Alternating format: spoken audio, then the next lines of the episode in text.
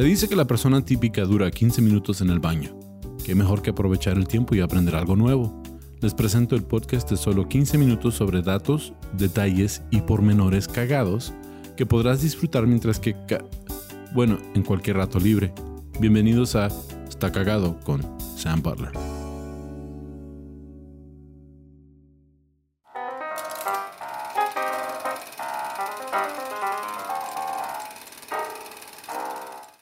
Bienvenido a otro episodio de Está Cagado Podcast. Este es un episodio especial, nuestro segmento especial, Sam y Ram en el cine. Bienvenido de nuevo, Ram. Muchas gracias. Gracias por estar aquí como coanfitrión de este episodio. Yo encontré unos datos cagados. En cuanto al cine, como los dos somos ¿Se dice cinéfilo? ¿Cómo se Cinéfilos. Cinéfilos. Cinéfilos. ¿No puedo decirlo? Cine. Cine filoso. Ah. Cinéfilo. Ahí está. Va. Cinéfilo. Cinéfilo. Este, puedo decir una gordita amiga conadita, pero todavía no puedo decir cinéfilo. Invítar al cine para que... vamos a hablar de, de, datos cagados en cuanto al cine.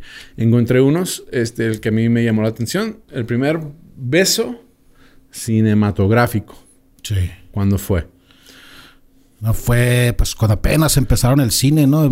Finales de 1800. Sí sabes, realmente. Fue Alba Edison eh, besando a su esposa. Sí, este, era en 1896. 96. Una película de 30 segundos llamada The Kiss. Sí. Eh, fue el primer beso capturado en la película. Contó con estrellas de Broadway, May Irwin y John Rice besándose. Ah, ah La película fue producida por la compañía de Thomas Edison. Ok. 1896. Exacto. Sí, algo había, sabía de eso. Una clase me tocó enseñar ese video. Sí, de 1896. The Kiss se llamaba. The Kiss. Sí. Oh, toda la gente, wow. Exacto. Pues sorprendidos, ¿no? Que no estaban acostumbrados a ver eso. O ni en teatro lo veían y a ver eso en cine por primera y todavía vez. No, todavía no había sonido, ¿verdad? Nomás era... Sí, era pura música. Pura música. Pura música y en vivo. La, la tocaban un piano acompañando. Ah, piano, orquestito. Depende de donde estuvieran. Qué gacho tener el jale de... Eh, es que yo soy pianista de películas y luego de repente salen con sonido. Eh, es que ya no tengo chamba. no, ¿verdad? Sí. yo sé cómo se siente porque eso pasó. Yo siempre quise ser uh, comediante estando pero dije, ah, es algo que puedo hacer hasta que esté viejo y luego pegó la pandemia. Dije, ay, sé qué voy a hacer. Entonces aquí estamos haciendo podcast. este, pero uh, ese fue mi primer dato. A ver ¿qué, qué tienes, a ver qué me encontraste. Yo traigo uno en cuanto a los este altos sueldos de Hollywood. Ok. Por ejemplo, la película Terminator 2, que es de mis favoritas, ¿no? Con, con Schwarzenegger de, James Cameron.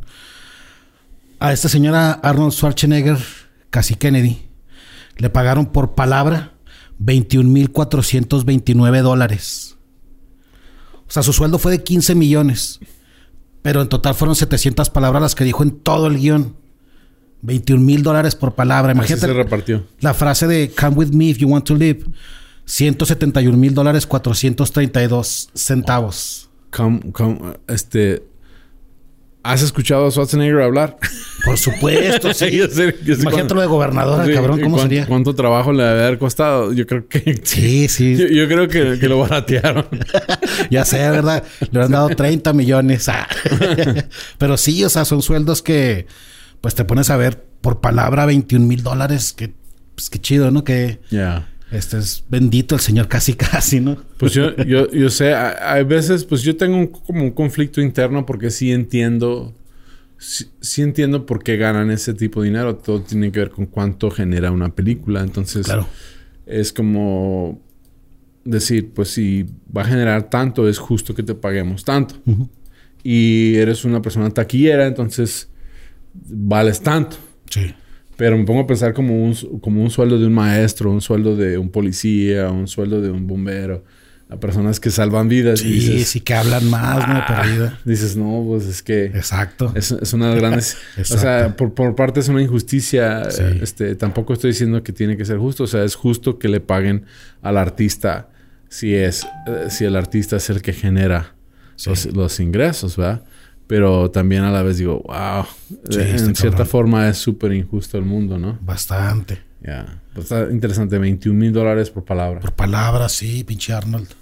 Saludos. Ay, sí. Get out. Ay, sí. Governator. I'll be back. sí, ah, bueno, esa está chida.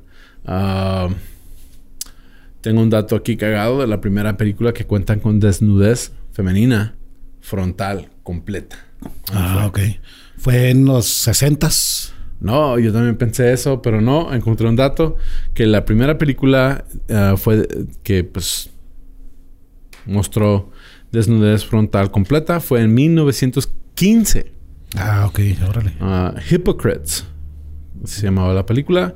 Contó con una mujer completamente desnuda y fue dirigida por la directora Lois Weber. Ok. La primera película de estudio que cuenta con desnudez masculina frontal llegó 54 años después, más tarde. Entonces sí, en los 60 llegó la de, De los hombres. de los hombres. Ok. Pero la de la mujer fue directora mujer Sí. y irónicamente ah, la directora era mujer y fue la primera vez que hubo desnudez completa. Órale, fíjate, y a pesar de que estaban apenas en a principios del siglo y todavía estaban más persinados Hollywood, ¿no? Con el código Hayes que Sí. les prohibía hasta darse besos, hasta hablar de amor. Sí, el código Hayes fue mucho después, ¿no? ¿Cuándo, cuándo se instituyó el código Hayes? Despuésito, como en Como los los 20, 20, más o sí. menos, ajá, terminó en los treinta y tantos. Que tiene que ver mucho con la prohibición. Como que Sí. hubo un movimiento político evangélico en Estados Unidos y prohibieron alcohol, prohibieron malas razones. De hecho, hasta en la comedia, ah, ah, uno de los pioneros de stand-up, este Lenny Bruce, Sí. lo arrestaban cada rato por, Órale, órale. por este, 34 al 68. El 34, el 68. Ah, entonces en el 15 todavía podían hacer. Entonces, ¿puede revisar cuándo se instituyó el sistema Hayes? Sí, el, el 34. O el 34, Órale. 68. Yo pensé que prohibición. Y dije, No, no, el Hayes. el código Hayes, ajá. Entonces, la, pro- la pro- So, ajá, Hayes estuvo desde el 22 de presidente de la NPA. Ah, ok, ok. Sí, porque hay una película con de Chaplin, tiempos modernos, ¿no? Donde usa cocaína.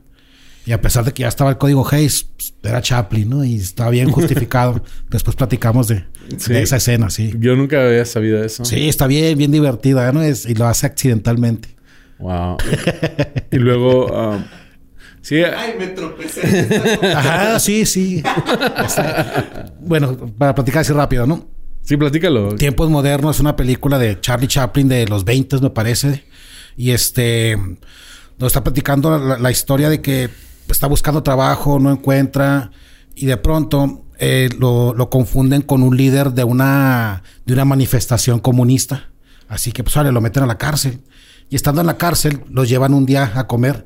Y estando en la, en la cafetería, este, el señor de enseguida, un, señor así sospechoso, llegan unos detectives, lo ven así de lejos, dicen, ah, él es el, el señor que trae los polvos blancos. El señor cuando se da cuenta que lo están, que vienen por él, agarra el salero y echa ahí todo el polvo blanco. No. Y lo pone ahí a un lado, ¿no? Y Chaplin, sin saberlo, pues lo agarra, le echa sal, le cae en la mano, respira, sigue comiendo y de repente, ah, caray, se pone bien valiente, ¿no? Y órale, empieza casi casi a golpear a su, a su compañero. Está bien divertida la película. Wow. Es del 36. 36, ah, pues ahí está, mira, todavía estaba el código Hayes. Sí, apenas bueno, apenas empezado. empezaba, pero digo, siendo Chaplin, se lo pasó por, por sus bigotes, ¿no? De hecho, y uno de los episodios, los primeros episodios que hablamos era de Chaplin. Y de hecho, se me olvidó mencionar, hay una canción que se llama Smile. Ah, ok. ¿Sí la has escuchado? Parece. Es una canción que tocan cada rato, a diferentes artistas la han cantado, porque es una de las clásicas de jazz y todo. Dice que cuando estás triste sonríe, que esa la escribió Chaplin. Ah, qué bonito. Yeah, sabía. Smile. Sí, este, fue una canción que... Y habla de que aunque estés triste por dentro, que sonrías, que no le dejes al mundo saber que estás triste, sonríe y que todo es mejor con una sonrisa. Entonces, pues. es una de mis favoritas canciones. Órale, Entonces, qué bonito. Chaplin fue el compositor de esa. Órale, qué bonito. Ok, este, ¿qué más? ¿Qué, qué tienes? Traigo otra de. Esta es de Michael Bay. De estos churros de Transformers. Ya no sé cuántos van, pero vi que en la película, la tercera, eso se me hizo interesante porque siendo el tipo de producciones que usa este señor, dije la mayoría va a ser de CGI. Y bueno, aquí en esta película, la tercera, que es Dark of the Moon, usaron 532 carros de verdad para deshacerlos. Wow. Y pues bueno, aparte, a pesar de que la película costó casi 200 millones de hacerla, uno diría, ah, son carros nuevos que compraron para, pues, para deshacerlos, ¿no? Pues se dan ese lujo, ¿no? Pero no, todos los carros les salieron gratis. Porque varias aseguradoras de Estados Unidos tenían carros que este, cayeron en ríos, que tuvieron accidentes, que pues ya eran chatarra, que lo recogieron y como no se puede deshacer de ellos, pues se los regalaron a este señor. Así que les viene a gusto. Pues les ¿Cuántos explotó carros se echaron? 532 carros. Hay, hay 532 personas en Guatemala bien enojadas ahorita. Bastante, no, sí, bastante. Ya es que eh, se los llevan para allá. Ajá, sí, sí, sí. Súper chatarra, pero pues sí, Es pobrecitos. que si, si entra un carro, yo, yo entiendo porque si, si, si, si queda una inundación tu carro, te lo hacen ah, daños totales. Sí, daño total y ya mejor otro carro. Pero realmente todavía jala el carro, todavía todo le funciona. Sí. Nomás cuestión de darle algún tipo de mantenimiento. Pero Sí, pero pues allá, como que esa cultura de, de- de- de desechar algo rápido y vámonos, algo nuevo, ¿no? Como cuando cae granizo, ¿no? Todas las ofertas de carros que hay porque les cayó granizo. ya, no entiendo. O sea, yo, yo, ah, de hecho, yo sí entiendo porque um, ah, un compañero de Estados Unidos tenía un lote donde le rentaba una aseguradora y ahí ponía todos los carros salvage. Ah, ok. pero los subastaban. Y eh, viajo bastante en Estados Unidos yendo, yendo por la carretera y siempre ves una Toyotita, camioneta viejita, ochentera, Sí. como la Datsun de, de Leyendas Legendarias de Cobalto 60, así como de esa época. Sí. Y va jalando otra Toyota igual. y luego van hasta el van hasta el tope hasta eh, de, de mercancía, de lavadoras, Fayuca, claro. Fayuca, todo. Y todos van a Guatemala. Sí. Órale. Ya, es lo que, es lo que yo supe, porque pregunté. Y se ven así en convoy. Se van por el lado gringo y luego ya bajan a, a por México, a Guatemala. Órale, está interesante. Entonces, por eso digo, Vamos muchos guatemaltecos, 500 guatemaltecos enojados. Sí, sí, pero con la película pirata, lo más seguro. Sí. sí la vieron. Ok, me toca a mí. Y ya hicimos. ah, ¿Sabes cuál es el mercado cin- cinematográfico más grande fuera de Estados Unidos? que es Bollywood. Es lo que yo pensé, pero no, resulta ser China. China, órale. Yeah. Según The Hollywood Reporter, los analistas en Beijing han comenzado a predecir que el territorio usurpará fácilmente a América del Norte como el mercado teatral más taquillero del mundo en el 2020. Órale. Entonces, eh, ese era el plan, pero pegó COVID, ya se les echaron a perder los planes. Se chingaron. Ya no. Pero pues me imagino que tienen como mil millones de personas, ¿no? En China. Sí, sí, bastante. ¿no? Sí. Pues, si juntas de volado en crew y haces una película Ya. rápido. Sí, sí, le ganan un dólar por cada persona. Ah, pues sí, sí, sí. Sí, van a entonces eh, son mil millones de dólares en una película, pues sí tiene sentido.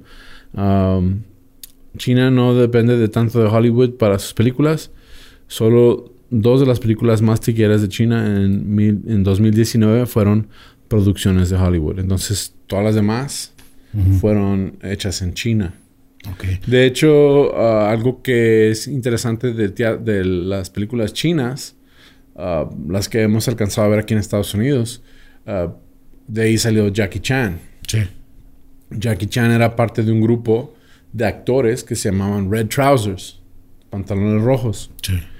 Todos esos actores acostumbraban a hacer sus propios ah, stunts. ¿Cómo se dice? Um, Sus escenas de acción, sus dobles. Sí, son sus, propios dobles. ajá. Y Jackie Chan, eso es lo que lo hizo famoso en Estados Unidos, que él hacía todas sus escenas de acción. Exacto. Él mismo hasta se lastimaba, siempre salen los bloopers de él Sí, está cabrón. este, en las películas. Entonces, esa era parte de la cultura de- del cine chino. Ah, hay este un, hasta- inclusive hay un karateca chino que sale en muchas películas gordito, se llama Samo. Me acuerdo de él porque me llamo Sam y él se llama Samo. Estaba- es Samo Wong y es Samo él hacía todos sus propios stunts. Órale, Yeah. qué chido. Entonces está chido. Entonces sí, sí entiendo cómo es que China es el mercado más grande. Pero Bollywood también está muy grande. Sí, mucho, ¿no? Yo tenía entendido que hacían como 800 películas al año, si no es que más. Sí. Ahora ya con todo el movimiento digital, lo más y algunas sí. están bien destrampadas. Este, Sí, sí, bastante. Tienen de todo, ¿no? También Sí. tienen de repente mucho melodrama, acción bien absurda, pero que pues, la hace divertida. sí. De repente, ¿no? Pero pues bueno, un saludo a Bollywood. Bollywood. Pues bueno, ya traigo otro dato. Esto es de Star Wars, del episodio 1, Ok. The Phantom Menace, donde el personaje de Liam Neeson, que se, es, ¿cómo se llama? Kigon, no sé cómo se Ese señor. Este, En cuanto a los props que usan, el aparato que usa para hablar por, por, por radio a sus compañeros, a los otros Jedi, es un, es un rasurador, este, es un rastrillo de mujer Gillette. sí, es bien interesante eso porque los, la gente que estaba haciendo el, el arte de la película, los props, pues bueno, vieron este aparatito así redondito y lo pintaron de plateado, le pusieron otros botoncitos, pero a fin de cuentas es un rastrillo. ¿no? Pero bueno, estrenan la película y tiene mucho éxito. Y a la hora de sacar los juguetes, sacan ese radiecito de plástico y lo vendían a 30 dólares, ¿tú crees? O sea, un prototipo de rastrillo, le hicieron radio y Hicieron molde al se acabó. Exacto, sí, ¿verdad? Qué, qué, qué imaginación. Sí, de hecho, decían también que en Star Trek hacían eso, ¿no? Ah, usaban diferentes cosas para... Ajá, sí. Nomás Y- lo pintas y ya parece un radio. Y hay algo que se llama Star Trek Tech. Ah, y es que las ideas de Star Trek se hicieron realidad. Ah, ok, sí. Y, sí. y uno de ellas, una de las, o sea, como el teléfono, como hablar por tu reloj, cosas así, que donde el- la realidad sigue el arte. Ah, ok. Y, una de las cosas que, que habían estado diciendo es que querían eh, en, en Star Trek, los episodios viejos, había un cuarto donde podían hacer cualquier pantalla, pero era surround y te transportaba a otro lugar. Y decían, Ah, ok. "Estamos- pensamos que eso sí va, va a llegar a ser, entonces vamos a ver. Yo Sí, pienso que sí es posible. Sí, por supuesto, ¿no? Pero pues ha estado chido este episodio de uh, Sammy Ram en el cine. Gracias por acompañarnos. Estuvo chido ese último dato. Gracias a ustedes de nuevo. ¿Cómo te puede encontrar la gente en redes sociales? Eh, como Dubis Bubis en Instagram. Sí, y a mí me encuentran como tu amigo Sam en uh, redes sociales y en YouTube. Ese es mi canal. También en plataformas de podcast me pueden encontrar como Está Cagado Podcast. Gracias por acompañarnos de nuevo. Y eso ha sido todo para este episodio de Está Cagado.